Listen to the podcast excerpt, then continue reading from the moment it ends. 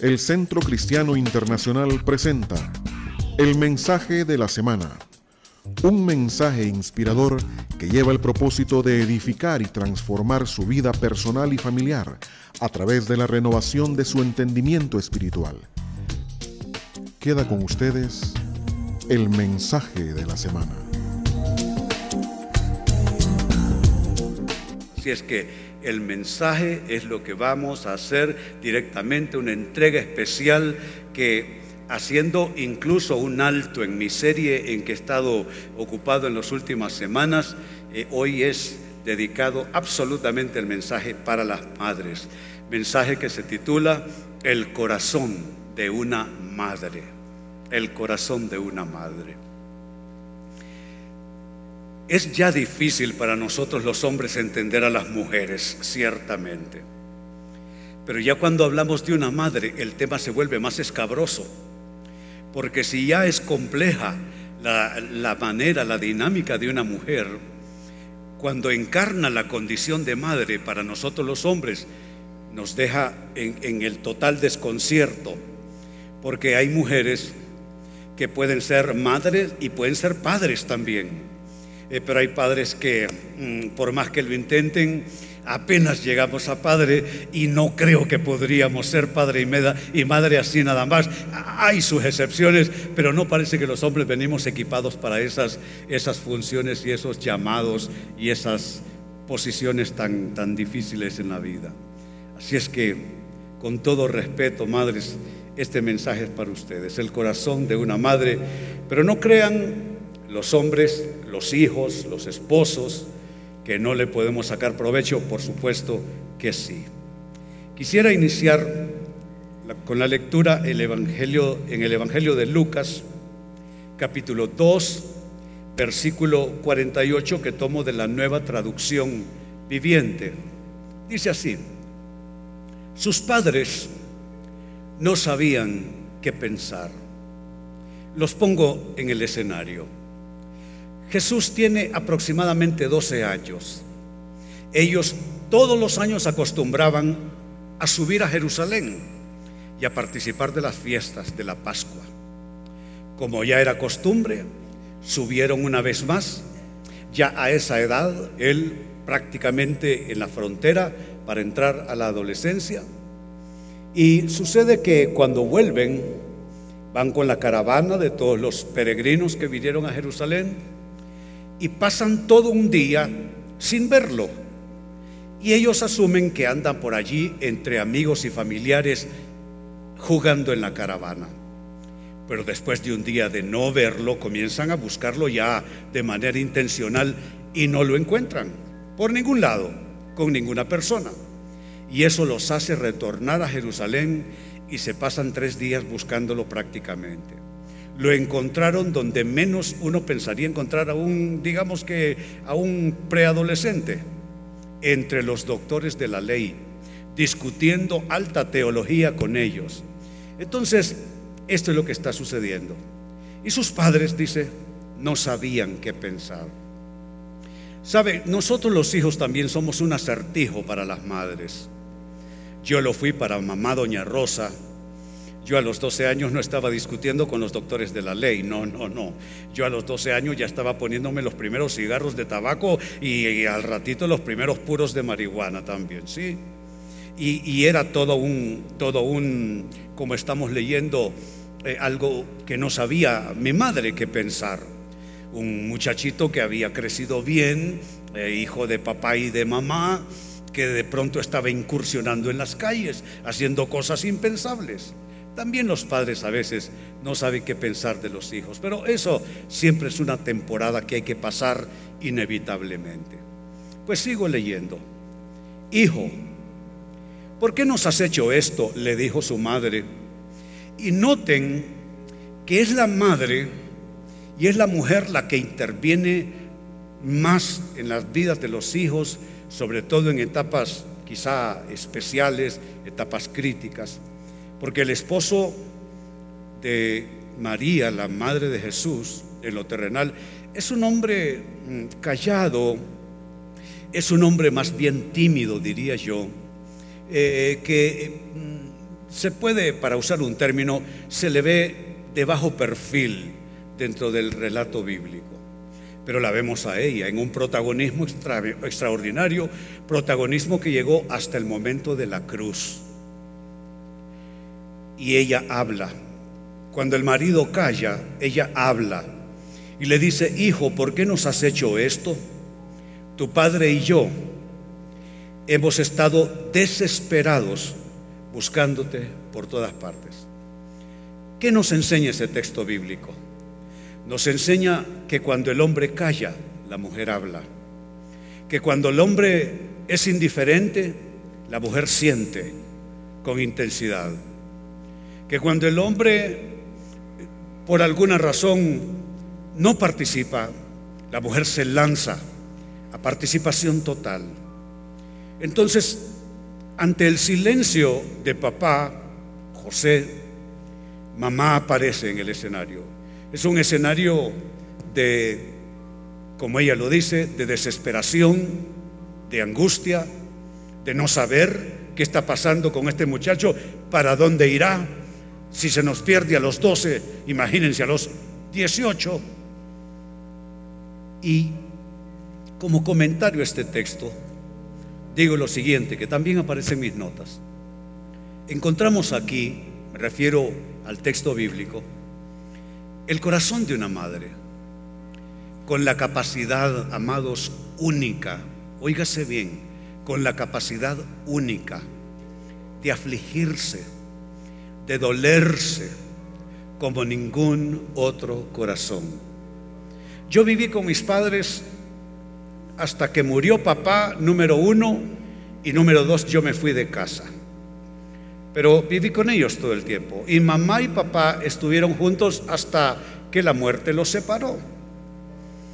Y puedo recordar a papá la preocupación, proveer las cosas materiales, la educación de los hijos. Ustedes saben que nosotros los hombres solo pensamos en esos términos casi. Pero cuando comparo las preocupaciones válidas de papá con ese corazón potenciado de una manera superlativa, potenciado para afligirse por un hijo, para dolerse como ningún otro corazón. Digo, wow, el corazón de una madre es un corazón especial. Se parece el corazón de una madre al corazón de Dios. Y es ciertísimo lo que aprendimos desde, desde la infancia, que no hay imagen más clara de Dios como la imagen de la madre. Me parece que este es un gran desafío para las mujeres de hoy, las mujeres de todas las culturas, las mujeres de todas las épocas. Pero también es un desafío para nosotros los hombres saber dimensionar a la mujer de una manera que quizás no lo, hacemos del todo, no lo hacemos cabalmente. Pues dicho esto, de manera introductoria, con un corto mensaje, por supuesto, en esta mañana. Sé que esperan, si no que a todos, a la mayoría, almuerzos por razón de la madre. Mire cómo es la cosa. Nosotros vamos de aquí a un almuerzo familiar. ¿Quién creen que cocinó todo el día de ayer? La madre. No, pero hay una foto que prueba que me pusieron a pelar unas papas ayer Sí, y entonces estuve un ratito hasta que llegó mi cuñada, su hermana mayor, y me relevó. Me miró que lo hacía tan mal que me dijo, René, vaya a ver televisión mejor, yo me ocupo de esto. Pero lo cierto es que algo, algo hice, duré como 10 minutos nada más en la cocina. Pero volviendo al caso, probablemente muchos de ustedes van a un almuerzo familiar, si no es que ya lo hayan tenido ya. Pues como dije, en un corto mensaje, trabajemos con esta pregunta. ¿Cómo es el corazón de una madre? Ya que ese es nuestro tema, ya que ese es nuestro título de mensaje. Ahora respondámoslo. ¿Cómo es? ¿Cómo poder definirlo? Sin caer en aquellas frases sentimentaloides, eh, pero a la vez haciéndole justicia. ¿Cómo es el corazón de una madre?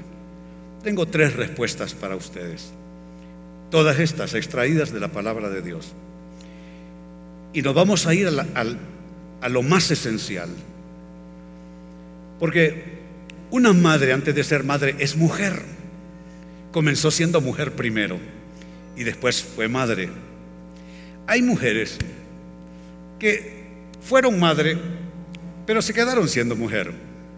Eh, pero es esa, es la transición que, es extraordinaria en la mujer. Comienza siendo mujer, luego es madre. Y eso no significa que ser madre ha abolido eh, su condición, su experiencia como mujer. A donde quiero llegar es a esto. Quiero irme a lo básico en el corazón de una madre.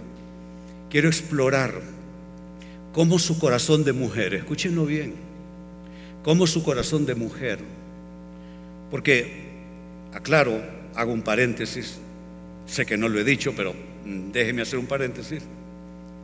Para nosotros los hijos, nunca vamos a pensar en mamá en términos de que es una mujer. Hasta nos resulta un poco ofensivo pensar en nuestra madre en términos de, una mujer y todo lo que involucra eh, una mujer. Para nosotros los hijos, la madre es otra cosa. Eh, no la vemos realmente como una mujer, la vemos de otra manera, como una especie de ser, no sé, caído de algún otro lado. Es el esposo el, que generalmente mira a la madre como mujer y la aprecia como mujer, pero no así los hijos. Entonces, volviendo sobre mis palabras, cierro el paréntesis. Me voy a lo esencial. Antes de ser madre, es mujer. Pero mire lo que pasa cuando esa mujer llega a ser madre. El corazón de esa madre es un corazón que la lleva a remontar, mire qué palabra uso, a remontar sus equivocaciones de vida. ¿Cuántas buenas madres tuvieron un traspiés previo a su vocación materna. No todas las madres encontraron su maternidad o iniciaron su maternidad en el altar, desposándose con un varón. Hay madres que encontraron su experiencia de madre después de un traspiés. ¿Y eso las hace menos madres? Por supuesto que no. Y hasta me atrevería a decir que las hace más debido a la dificultad con que se inician como madres. Entonces el corazón de una madre es un corazón que la lleva a remontar sus propias equivocaciones de vida. Déjenme mostrarles esto con un ejemplo. En el segundo libro de Samuel capítulo 12, tomado de la nueva traducción viviente, eh, leeré en los del capítulo 12 el verso 18 y luego complementaré con los versos 24 y 25. En el verso 18 dice, finalmente, al séptimo día, el niño murió. Al séptimo día, el niño murió. Los consejeros de David tenían temor de decírselo. No escuchaba razones. Cuando el niño estaba enfermo se decían, ¿qué locura hará? cuando le digamos que el niño murió. Estaban muy preocupados. ¿Sabe? La historia de fondo es una muchacha, una muchacha que tenía un buen esposo. El esposo de esa muchacha está contado entre los valientes de David. Era un soldado honorable, todavía un hombre joven, por supuesto, y ella en la flor de su juventud. No tenían hijos todavía. Su esposo se fue a la guerra, enviado por el rey, junto con sus grandes generales. Y sucede que esta muchacha tiene ese problema que yo tenía una amiga, una anciana, Tiris Valenzuela, que me decía, René, ser bonita es un mal negocio porque las mujeres bonitas reciben mucho acoso y mucha molestia por parte del varón. Y es cierto. Pues esta, esta muchacha cae bajo la mirada del rey David. Le encantó la muchacha. Una hembra muy hermosa. ¿eh? Y él, que no andaba con mucho eh, protocolo, la mandó a buscar. Y bueno, ustedes conocen la historia, es la historia de David y Betsabe. La muchacha salió embarazada, no de su esposo, sino del rey. Su esposo pereció en el campo de batalla. Y la muchacha quedó allí con un embarazo, producto de un traspiés de vida en el cual ella no fue más que una víctima. Ella no fue una muchacha loca que le fue a mostrar sus encantos al rey. Fue una chica linda que inocentemente cayó en la red de un hombre que tiene el poder para poderla controlar a tal manera que logró eh, sus asedios amorosos con ella. ¿Cómo alguien se inicia en la maternidad producto de, una trampa de estas, de la vida? Y por si fuera poco, cuando tiene el niño, el niño enferma y el niño murió. O sea que es decepción sobre decepción. un embarazo que ella no buscó en una relación que ella no buscó. Un marido que muere en el campo de batalla a quien ella amaba. Y un niño, producto de ese embarazo, que falleció. Son tres a cero que la vida le propinó a esta jovencita. Pero el corazón de una madre es tan especial, amados, que puede remontar ese 3 a 0 y puede superar cualquier traspiés, cualquier fracaso que haya tenido en la vida. Pasemos al otro texto que les dije, versos 24 y 25. Luego dice, David consoló a Betsabé. Ya David ha sido tratado por Dios. Le mandó un profeta, que lo amonestara y le dijo, las cosas que tú hiciste en secreto, yo te las voy a hacer en público. Y efectivamente los hijos de David lo avergonzaron siendo él un anciano. Incluso uno de ellos se acostó con sus mujeres, con las mujeres de papá. Y me parece que es una gran humillación para un rey cabeza de familia que hijos rebeldes terminaran encamados con sus concubinas y sus mujeres. Entonces David se humilla y dice, he pecado contra el Señor. Y Dios trata con David y le dice, no morirás. Entonces, es aquí donde comienza el texto. David consoló a Betsabé, su esposa, a esas alturas ya, y se acostó con ella. Entonces ella quedó embarazada y dio a luz, dio a luz un hijo. Y David lo llamó Salomón. El Señor amó al niño y mandó decir por medio del profeta Natán, el mismo que había amonestado a David, que deberían llamarlo Gedidías, que literalmente significa amado del Señor, como el Señor le había ordenado. ¿Qué estamos encontrando aquí? Más que la historia de David, más que la historia de Salomón, la historia de esa mujer y el corazón de esa mujer, que fue madre la primera vez, producto de un fracaso en la vida, pero fue madre por segunda vez y ella logró remontar su fracaso, logró superar sus dolores. Yo les voy a decir algo, madres, solo Dios y ustedes saben lo que ustedes han pasado. Nosotros que estamos a su lado en condición de esposos, no sabemos, no sabemos. Pero solo Dios y ustedes saben. Y yo en nombre del Señor estoy aquí para decirles que no importa cualquier equivocación que hayan cometido en la vida, no importa cuántos limitantes encuentren en sus personas, no importa cuántas marcas la vida les haya colocado a ustedes. No importa. Ustedes han logrado y lograrán aún más allá de este día superar cualquier dolor, superar cualquier pérdida, superar cualquier fracaso, superar cualquier tragedia, porque eso no es solamente para esa madre de la historia, ese es el corazón de todas las madres.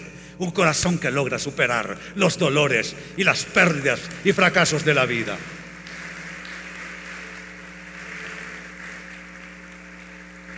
Segunda manera de describir el corazón de una madre. Es un corazón que la hace cubrir en los hijos, óigase bien, un corazón que la hace cubrir en los hijos los vacíos que deja un padre disfuncional. ¿Hay que ser mal hombre para ser disfuncional? No. De hecho, yo he sido un individuo disfuncional prácticamente toda mi vida.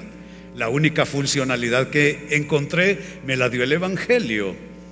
El que está en Cristo nueva criatura es. Las cosas viejas pasaron y he aquí, todas son hechas nuevas. Pero en lo natural, yo entiendo lo que es la disfuncionalidad, porque conozco la disfunción desde la disfunción. ¿Mm? No por teoría, no por lectura, no por aprendizaje, por conocimiento experimental de vida. Entonces, vuelvo sobre mis palabras. ¿Hace falta ser un mal hombre para ser disfuncional? No. Yo tuve un padre, super padre, pero un hombre disfuncional, demasiado absorto, demasiado evadido, demasiado metido en sí mismo, al grado que yo, cuando lo pienso, yo nunca, yo no puedo decir que yo conocí a papá realmente.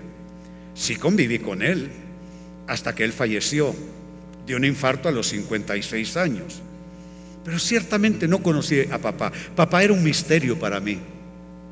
Yo le decía a don Andrés, porque en aquella época a uno le enseñaban que había que decirle doña Rosa y don Andrés. Ahora los hijos lo vocean a uno y a mí me parece mejor. Yo me siento más cómodo con mis hijos que me vocean, mis nietos me vocean. Pero en aquel entonces te daban en la boca.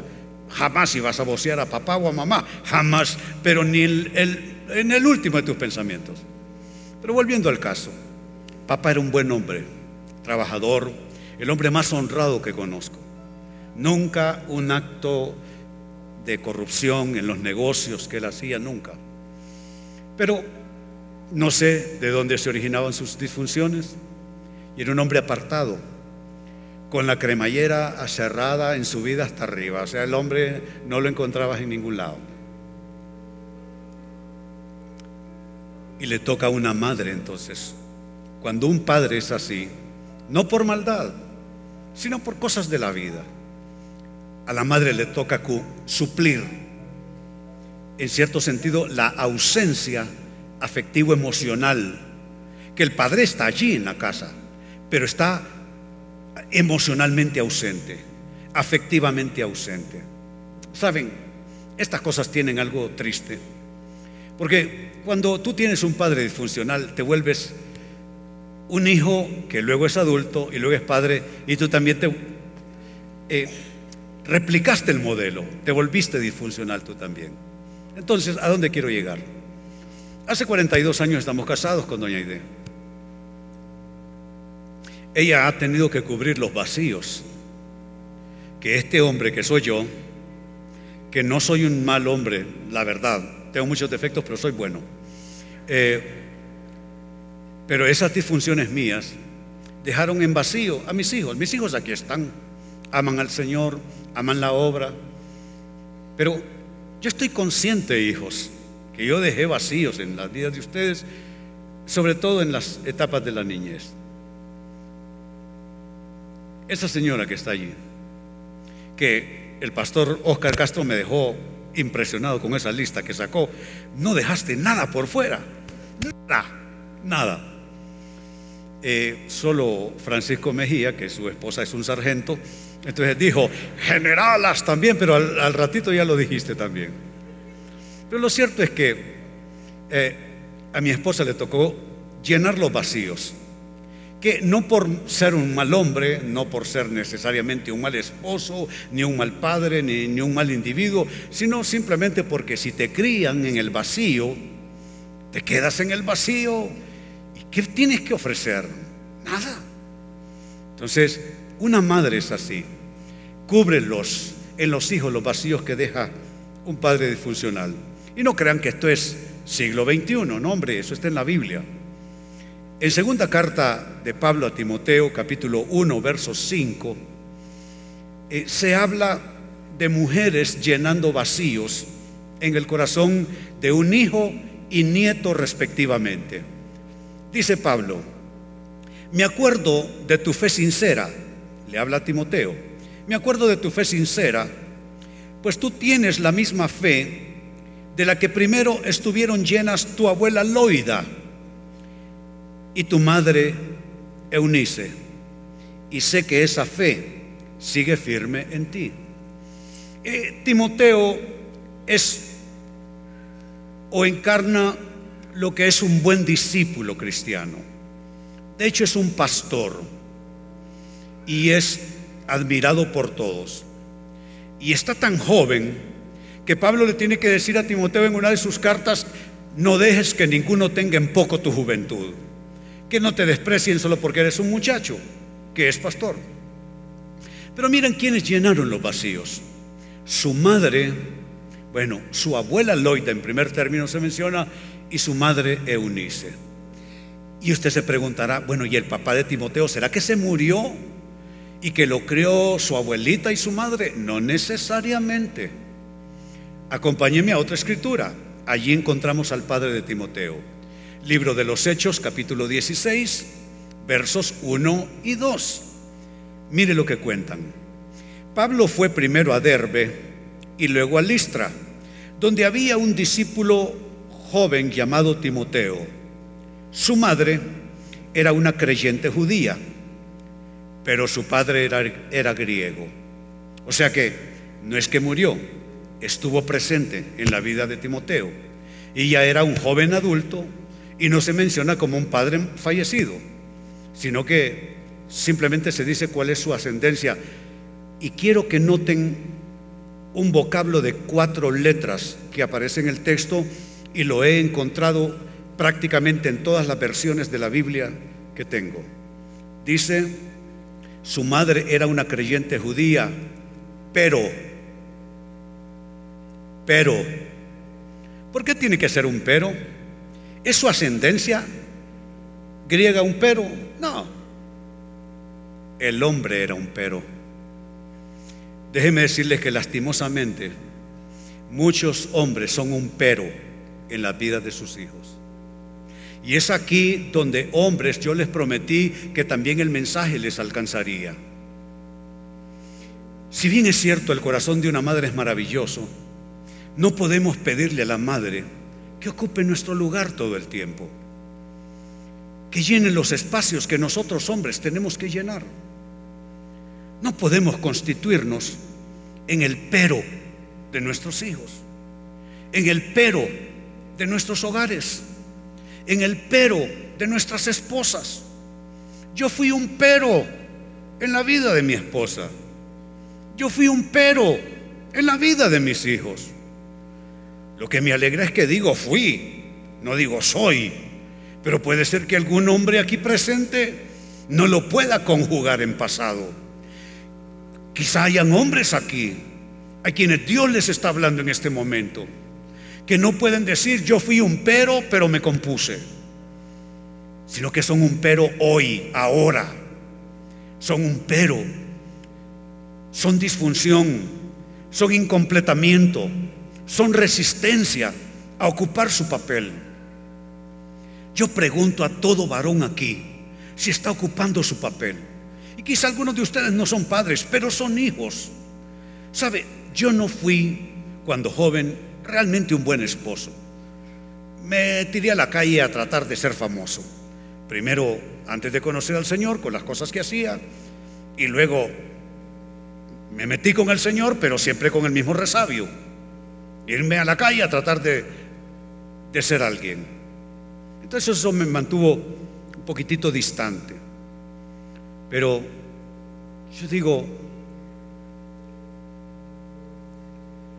qué importante es poder uno reconocerlo y poder uno superarse a sí mismo. como hombre, como hijo. Y a donde quería llegar con este comentario es a esto. Yo no fui un buen esposo una proporción importante de nuestras vidas como casado.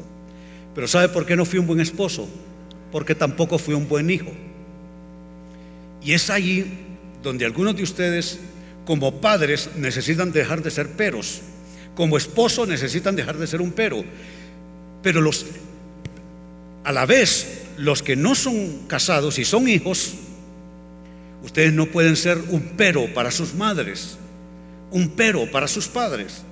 Yo fui un pero para mi madre. Fui un no fui un buen hijo. Y eso me llevó a no ser un buen esposo hasta que Cristo realmente invadió mi vida y tomó control sobre mí. Porque déjenme decirle, yo fui cristiano varios años sin que Cristo me poseyera realmente. Yo fui cristiano pues porque iba a la iglesia, porque creía en Dios, porque creía en Jesucristo, porque hacía oraciones, porque leía la Biblia, porque él era discípulo de un pastor. Pero fue hasta que mi corazón se fue realmente entregando al Señor que comencé a darme cuenta que podía cambiar. Siento que hay hombres aquí sentados que son un pero todavía. Y hombres, no se sientan mal. Yo llegué primero, les recuerdo. ¿eh? Salgan de este lugar decididos a superarse como hijos, como esposos, como padres. Porque las mujeres no pueden estar llenando todo el tiempo los vacíos nuestros. Qué bien por Timoteo, que tuvo una buena abuela, una buena madre.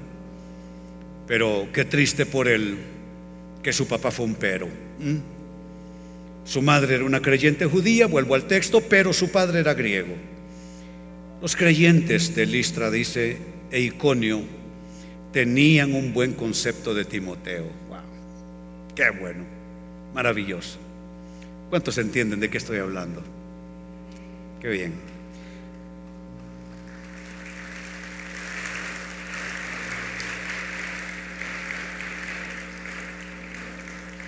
Y cierro con esto. La bandida de mi esposa, le voy a, le voy a hacer un, un, clavo, como dicen los muchachos. La bandida de mi esposa me está mandando fotos y no se da cuenta que caen encima de mi bosquejo. o se está mandando con los hijos y me caen a mí también. que la aman los hijos a esta mujer. Pues en tercer lugar, y siempre hablando del corazón de una madre, es un corazón que la lleva a asumir riesgos. Óigase bien esto. Un corazón que la lleva a asumir riesgos por lo que siente de Dios para su familia. Siente de Dios algo y se enfrenta a lo que sea. Siente de Dios algo y se enfrenta a quien sea. Ese es el corazón de una madre. Uno a veces de padre un pasito para atrás. Y la mujer cuando siente algo de Dios comienza como una gotera continua. ¿Sí? ¿Sabe por qué estoy yo aquí? Por la necesidad de esa mujer. ¿Sí? Yo no quería saber, nada de iglesia, me fugué de la iglesia.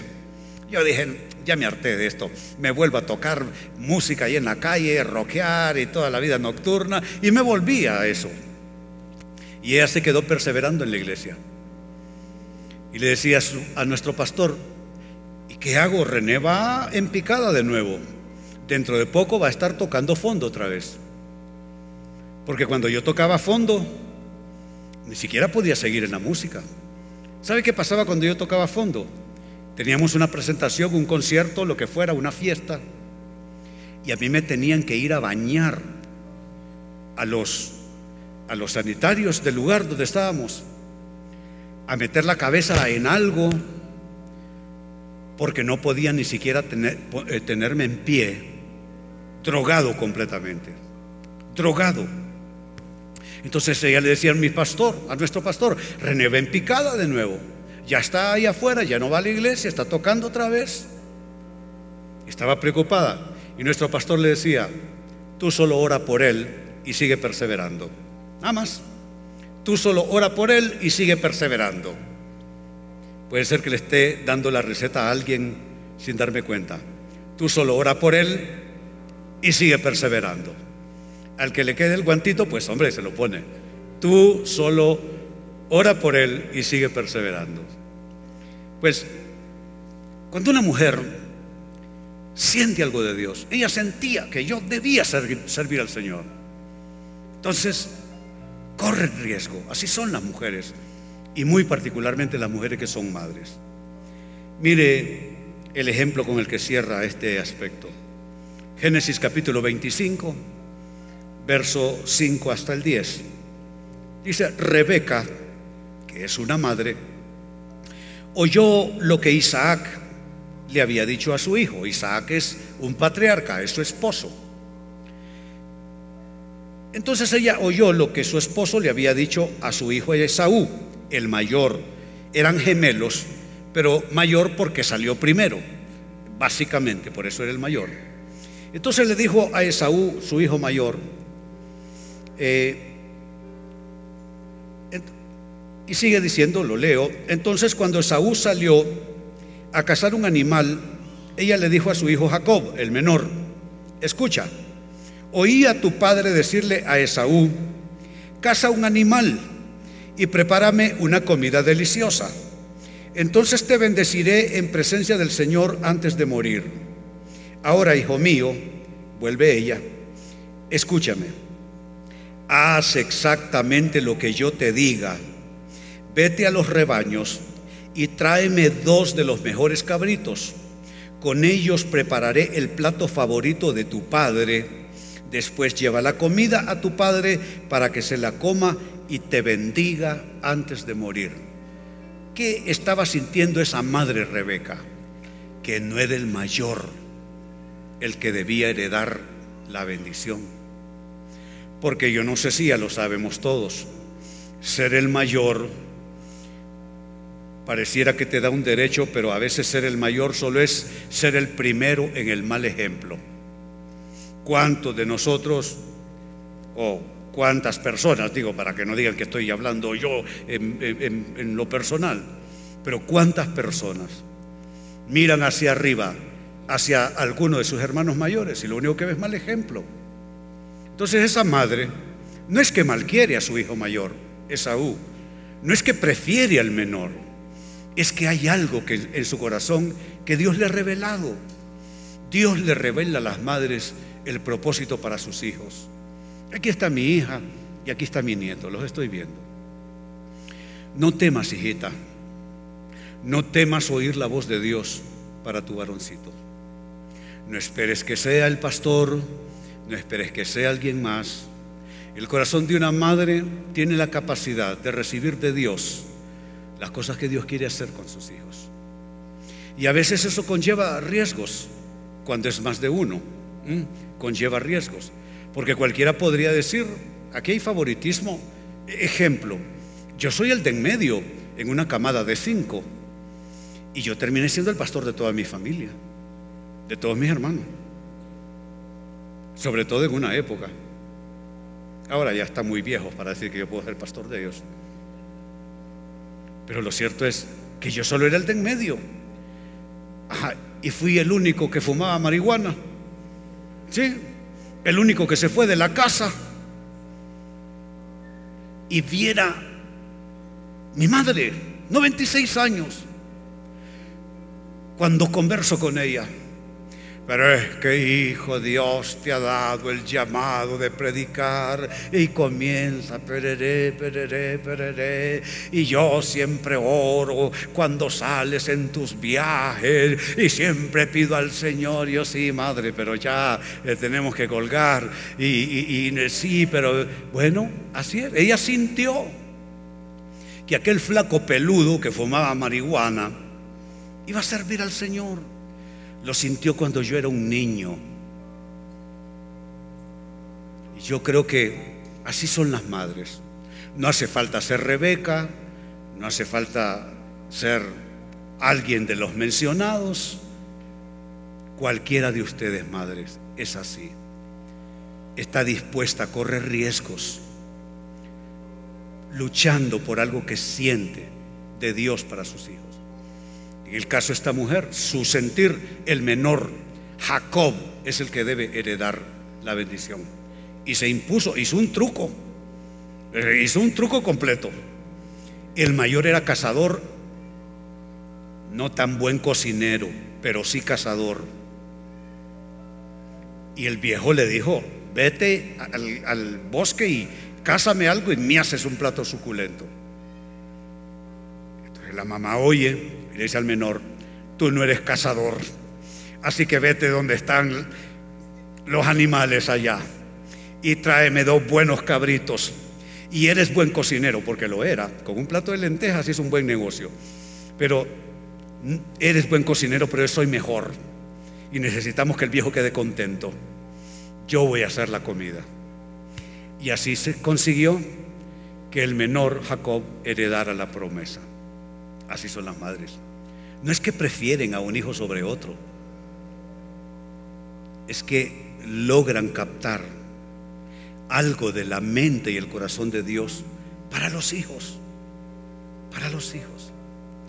Así es que he descrito a Biblia abierta tres grandes rasgos de lo que llamo el corazón de una madre. Me ayudan en resumen. En primer lugar, el corazón de una madre se caracteriza por ser un corazón que lleva, la lleva a ella misma, como mujer, a remontar sus propias equivocaciones, sus propios traspiés de vida, por causa del hijo que Dios le da y de su amor comprometido con él. Dos, el corazón de una madre es un corazón que la hace cubrir en los hijos el vacío o los vacíos que a veces dejamos nosotros los hombres cuando somos padres disfuncionales. Y en tercer lugar, el corazón de una madre se caracteriza porque la lleva a asumir grandes riesgos a veces por lo que siente de Dios para sus hijos o en general para su familia. Saben, quiero bendecir a las madres.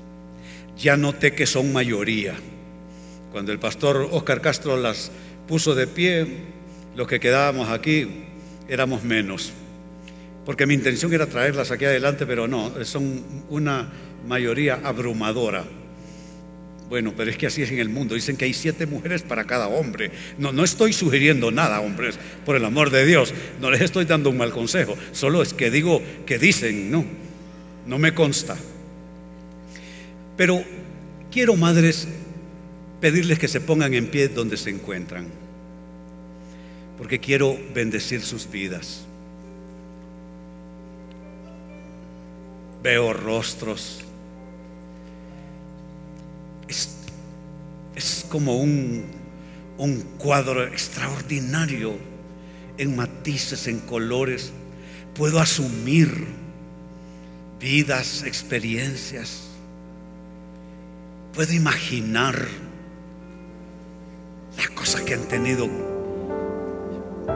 que emprender, que las luchas.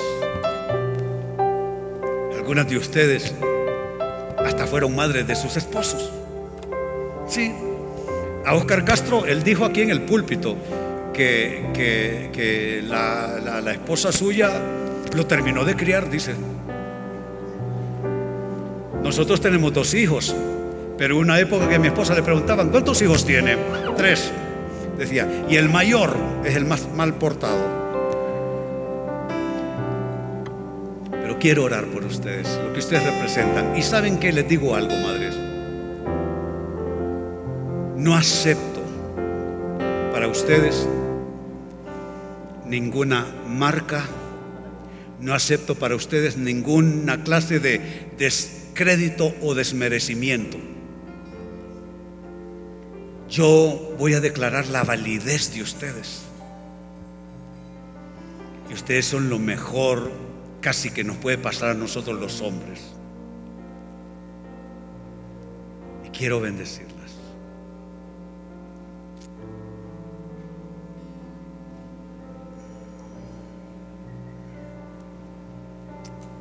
Madres, alcen sus manos.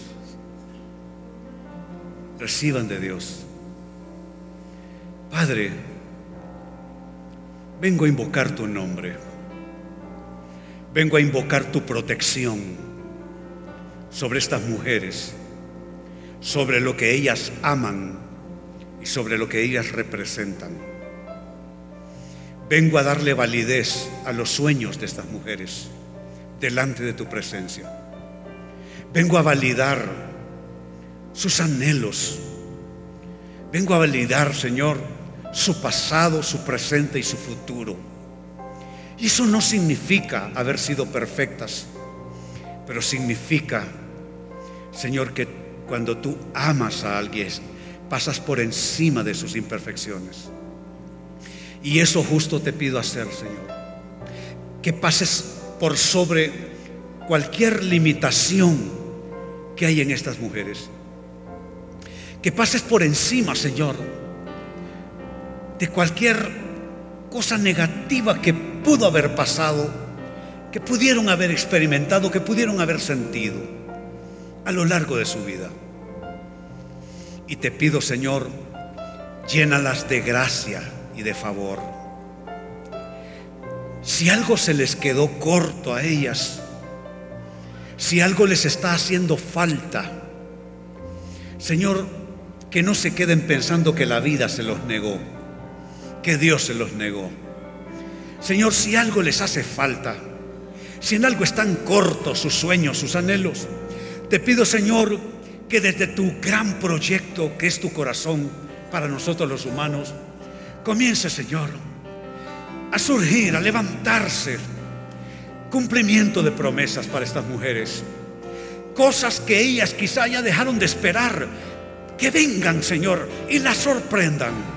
Cosas que ellas ya pusieron fuera de la agenda, fuera de la lista. Sorpréndela, Señor. Y haz que su corazón se goce viendo cosas que ya había, a, que, a las que ya habían renunciado. Viendo cumplimiento en cosas que ya no pensaban que tendrían cumplimiento. Porque tú eres un Dios bueno, un Dios misericordioso, un Dios fiel. Sal al encuentro de cada una de estas mujeres, Señor, con tu fidelidad. Algunas de ellas, su carga es alguno de sus hijos.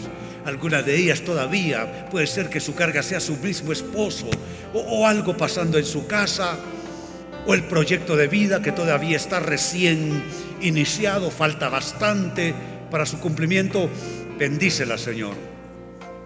Y no será con las fuerzas únicas de ellas que ese proyecto de vida se coronará con bendición.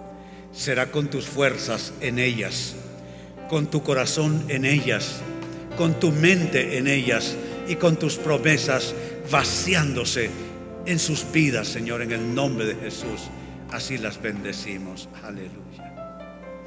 Ahora el resto de la congregación se pone todos de pie y acompañan a las madres y le dedicamos a Dios los últimos instantes en esta jornada maravillosa. Gracias Jesús. Adoramos al Señor.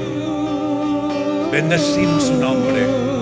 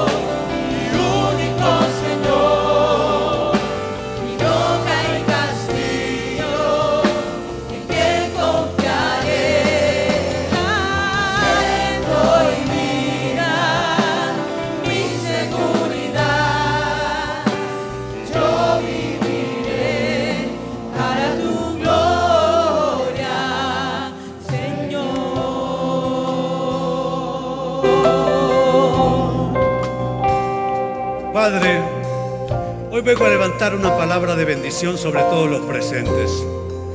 Señor, bendice los hogares, bendice los niños en nuestras casas, hijos, nietos. Bendice todo ese maravilloso núcleo familiar, Padre. Hoy queremos bendecir el presente y el futuro de cada persona que está aquí al alcance de mi voz. Señor, muchos de, nosotros desde las ruinas nos hemos levantado, Señor, y hemos conocido tu nombre y tu salvación. Hoy bendigo a cada persona en este lugar. Señor, quita tristeza donde haya tristeza y pon tu gozo. Da paz y serenidad al que así lo está necesitando. Y danos tus fuerzas para continuar en la jornada de vida, de gloria en gloria, de victoria en victoria, de sanidad en sanidad, de milagro en milagro, de provisión en provisión. Bendigo a cada uno, Señor, en tu nombre. Ahora, iglesia, la bendición pastoral. El Señor esté a tu lado y te sostenga. Las fuerzas de lo alto estén contigo. Sanidad corra por tu cuerpo, por tu mente, por tu corazón, por tus relaciones paz en tu descanso al final de cada día, esperanza cada mañana al levantarte, a continuar con tu historia. Que el Señor se haga presente en tu vida, que su ángel te proteja todo el tiempo y que la provisión del Señor venga por los cuatro costados a bendecir, a abundar en tu vida. Así te bendigo en el nombre del Padre y del Hijo y del Espíritu Santo. Decimos todos, amén y amén. Felicidades Día de las Madres y bendiciones a todos. Vayan con bien a casa. Dios los bendiga.